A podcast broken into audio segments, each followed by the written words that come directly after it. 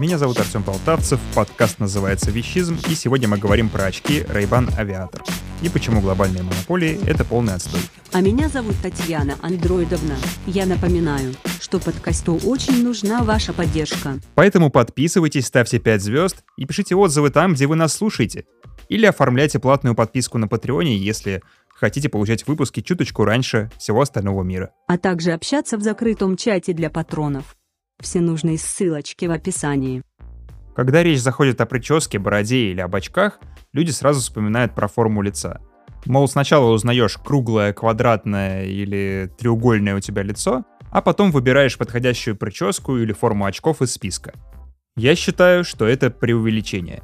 Но даже если форма лица хоть на что-то влияет, существуют очки, которые подходят ну абсолютно всем. Это, конечно, авиаторы. У этой формы очень мощный культурный код — мы привыкли видеть авиаторы на лицах политиков, звезд и военных. Как пишут сами ray на своем сайте, эти очки сопровождали людей в невероятном количестве жизненных ситуаций. Поэтому их можно увидеть как на фотографиях со фронтов Второй мировой, так и на красной ковровой дорожке где-нибудь в Голливуде. Хотя самый сильный вайп у этих очков именно военный. Изначально они производились для нужд военных летчиков. Отсюда и название — авиаторы — ну и первым известным человеком, который нацепил на себя эти очки, стал генерал Дуглас МакАртур, который во время Второй мировой был командующим войсками союзников на Тихом океане. Помимо того, что МакАртур был выдающимся военным, ему еще нравилось классно фотографироваться. Поэтому, когда рядом появлялся фоторепортер, он обязательно надевал свои золотистые авиаторы с зелеными стеклами и брал в зубы кукурузную трубку. Если сейчас смотреть на эти фотографии, то даже не верится, что это реальный военный. Кажется, что на снимках кинозвезда. Если мы на секунду отвлечемся от истории солнцезащитных очков и переключимся на что-то другое, то станет очевидно, что военные повлияли на развитие моды в целом. Военная форма — это первая одежда, которая стала выпускаться массово. Поэтому классические модные традиции восходят либо к военным, либо к политикам, которые тоже часто таскали военную форму. Чтобы немного лучше понять роль военных в развитии моды, посмотрите на сегодняшних кинозвезд, музыкантов и спортсменов. Для стритвира они делают примерно столько же, сколько военные политики в свое время сделали для мужского пиджака. Люди видят, какой пиджак носит богатый и известный господин, и они повторяют за ним. Примерно то же самое произошло и с Ray-Ban Aviator. Люди хотели подражать победителям, вернувшимся с войны, и поэтому эти очки стали популярными. А зачем такие крутые очки нужны военным? Они в них похожи на героев боевиков. Скорее уж герои боевиков похожи на военных. Они-то как раз одеваются так, чтобы вызвать у людей ассоциации с войной, так что ничего удивительного в этом нет. Но, конечно, военные люди практичные, и поэтому на красоту очков они обращают внимание в последнюю очередь. Для них важнее тактико-технические характеристики, что конкретно очки могут и как они помогают лучше воевать. А если ты сидишь в поле под палящим солнцем без солнцезащитных очков, то не особо много ты навоюешь, потому что перед тем, как кого-то застрелить, нужно этого кого-то хотя бы увидеть. Поэтому история развития солнцезащитных очков была особенно тесно связана с военным ремеслом, и первую промышленную партию солнцезащитных очков в мире заказал Наполеон для своей египетской экспедиции. Они были сделаны из затемненного сажи и лаком стекла, и при этом сильно искажали картинку. Увидеть что-нибудь сквозь них было очень трудно. И все-таки эти очки смогли защитить солдат от многих глазных болезней. Есть свидетельство, что те, кто не носил очки во время этой экспедиции, вернулись домой полуслепыми. Кстати, если у вас есть привычка в солнечные дни ходить без солнцезащитных очков, то как можно скорее ее пересмотрите, потому что ходить э, без них реально вредно и даже больно. Я это понял, когда сделал операцию по коррекции зрения. У меня выросла светочувствительность, и теперь я без темных очков не могу находиться на улице. Я тебе не верю, ты просто выпендриваешься. Голливудские звезды тоже выпендриваются, когда носят очки, однако и у них была рациональная причина это делать. Во-первых, очки помогают скрыться от поклонников, тебя просто сложнее в них узнать. А во-вторых, кинозвездам часто в лицо светят мощными лампами, из-за чего глаза раздражаются. Им просто трудно находиться на свету. Что-то я отвлекся. Давай обратно к авиаторам. Вот на 1920-х начала резко расти рекордная высота полетов. Если посмотреть на график, там получится скачок примерно на 2000 метров, очень резкий и практически без перехода. Пилотам приходилось много времени проводить на солнце, и при этом кабины самолетов оставались открытыми. Кроме того, авиаторы предпочитали избегать солнцезащитных очков, потому что в них хуже видно панель приборов и труднее заметить вражеский самолет. Поэтому на Землю они возвращались изнуренными и с воспаленными глазами. Да, глазки могут быть красными не только от компа. Поэтому пилоты, которые ставили рекорды, без очков просто не могли обойтись, и они использовали такие закрытые очки-полумаски с кожаными или меховыми накладками. У таких очков часто не было системы проветривания, поэтому они могли запотевать, а если на высоте в 10 тысяч метров у тебя вдруг запотели очки, то тебе ничего не остается, кроме как выкинуть их, потому что протереть их ты просто не сможешь. На собственной шкуре это ощутили два летчика-рекордсмена. Это Рудольф Шредер и Джон Макриди. Первый спасся практически чудом. На большой высоте его очки запотели, ему пришлось их снять, и в итоге глаза замерзли. В этот момент стало ясно, что текущая оптика просто не справляется со своими задачами, и нужно придумать что-то новое. Уже в 1936 году правительство США отправило в компанию Bosch Lomb заказ. Нужны очки для военных летчиков, которые помогут им летать выше уровня облаков. В том же году новинка появилась у пилотов, а спустя примерно год Bosch Lomb начали продажу гражданских версий под брендом Ray-Ban. Первую модель назвали Anti-Blick. Да и название марки говорящее. Ray-Ban, Наши очки блокируют солнечные лучи. Но первое время продажи шли не очень, потому что очки стоили очень дорого. Они обходились в несколько долларов, когда средние очки того времени стоили примерно 25 центов. Кстати, первая версия будущих авиаторов была из пластика, но потом пилоты обнаружили, что при низких температурах пластик трескается.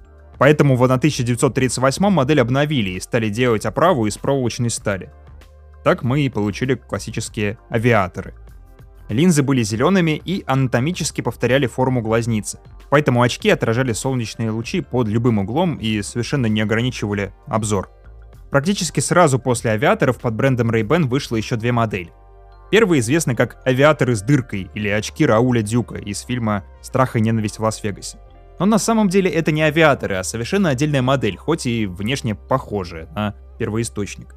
Модель называется шутер или стрелок, она уже выпускалась с двумя типами линз. С зелеными и желтыми. Желтые нужны были не для солнечной погоды, а для того, чтобы облегчить охотникам стрельбу, особенно в туман. Уже потом эти очки полюбят еще и водители, потому что ну, водить в желтых очках действительно приятно. По форме от авиаторов эти очки отличаются отверстием в перемычке. На русском языке почему-то принято называть это отверстие пулевым отверстием, но на самом деле оно называется cigarette holder, ну, по-нашему мундштук. Была и еще одна культовая модель, которую тоже все начали путать с авиаторами, и это модель Outdoorsman, турист. Вы можете знать эти очки как авиаторы со смешными закрученными заушниками, чтобы, видимо, не падали во время туризма. А что там по размерам? Авиаторы — это довольно большие очки, которые привлекают много внимания к себе и занимают ну, огромное количество места на лице, но они выпускаются в трех разных размерах. Это 55 мм, 58 мм и 62 мм. Миллиметры — это, соответственно, ширина линзы. С вероятностью в 75% вам подходят 58-е авиаторы, то есть, ну, среднее значение. Если у вас лицо узкое или наоборот широкое, вы, скорее всего, уже об этом знаете, и не мне вас учить, как выбирать очки. Да и хотя бы раз в жизни авиаторы вы точно мерили. Эта форма очков сейчас везде абсолютно продается, даже у бабушек на рынках можно купить, вполне себе свободно.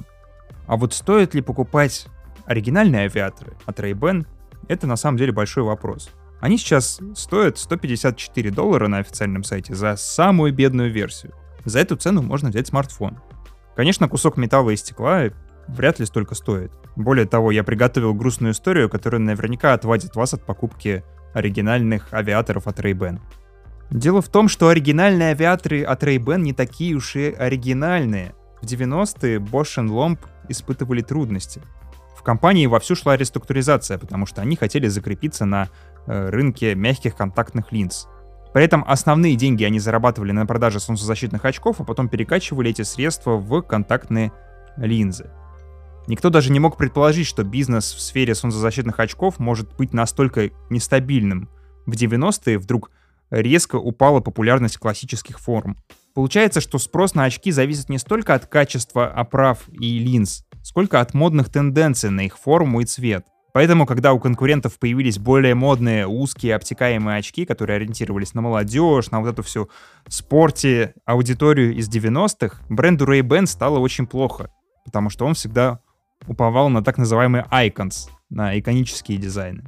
Для компании Bosch Lomb история Ray-Ban закончилась так. Они решили пожертвовать своими 40% мирового производства солнцезащитных очков. В 1999 году пакет торговых марок, который включал в себя и Ray-Ban, был продан итальянской компанией Luxottica за 640 миллионов долларов. Производство Ray-Ban переехало в Италию. Вы только вдумайтесь, Ray-Ban — это практически средоточие всего самого американского, что есть в этом мире. Мы столько раз видели их на лицах американских знаменитостей, что даже не сосчитать. Некоторые очки настолько сильно сроднились со своими владельцами, что их образ к ним прикипел. Например, очки Майкла Джексона — это красные авиаторы. Мне на ум приходит часовая марка Гамильтон, которая была продана швейцарцам и, по сути, растеряла вот этот весь свой американский дух. А на секундочку, Гамильтон — это часы Элвиса Пресли. И, к сожалению, подобное происходит с очень многими американскими брендами. Получается, что от старых Ray-Ban у нас осталось только название. Я думаю, вряд ли это вас удовлетворит, если вы хотите прикоснуться к истории. Придется смириться. Эти очки уже давно делаются в другом месте, другими людьми и с другими целями. Об этом, кстати, стоит поговорить отдельно. Люксотика — это корпорация зла в мире очков. Они так или иначе контролируют 80% всех брендов. И получается, какой бы бренд вы ни выбрали, вы в итоге покупаете продукцию люксотики. И это просто ужасно по двум причинам. Во-первых, у вас по сути нет выбора. Вы всегда покупаете одно и то же, просто завернутое в разную упаковку с разным духом, который давно уже стал не духом, а просто торговой маркой. А во-вторых, Люксотика по сути обладает монополией на производство брендовых очков. Они задирают цену в 20 раз по сравнению с себестоимостью. Это невероятная сумма. Ray-Ban не должны стоить 150 баксов. Это слишком много. Такая покупка с очень высокой вероятностью вас разочарует, потому что вы будете ожидать от этих очков слишком многого. Я не могу рекомендовать вам купить их. Но теперь вы хотя бы знаете славную историю, которая стояла за авиаторами. А я хочу, чтобы этот выпуск вещизма стал для вас предупреждением. Не гонитесь за брендами вслепую. Всегда пытайтесь разузнать что-нибудь об их истории, потому что иногда бренды являются обманкой. Такой же обманкой, какой стал бренд Ray-Ban. Если уж и покупать такую вещь, то только по большой скидке. А с вами был подкаст «Вещизм» и я, Артем Полтавцев. Услышимся еще не раз. Рассказывайте про подкаст друзьям и пишите отзывы, иначе я вызываю полицию. Спасибо всем, кто поддерживает нас на Патреоне. Особенно Кардел, Макс Лаумейкер и Прохору Егорову за щедрое патронство от 10 долларов в месяц.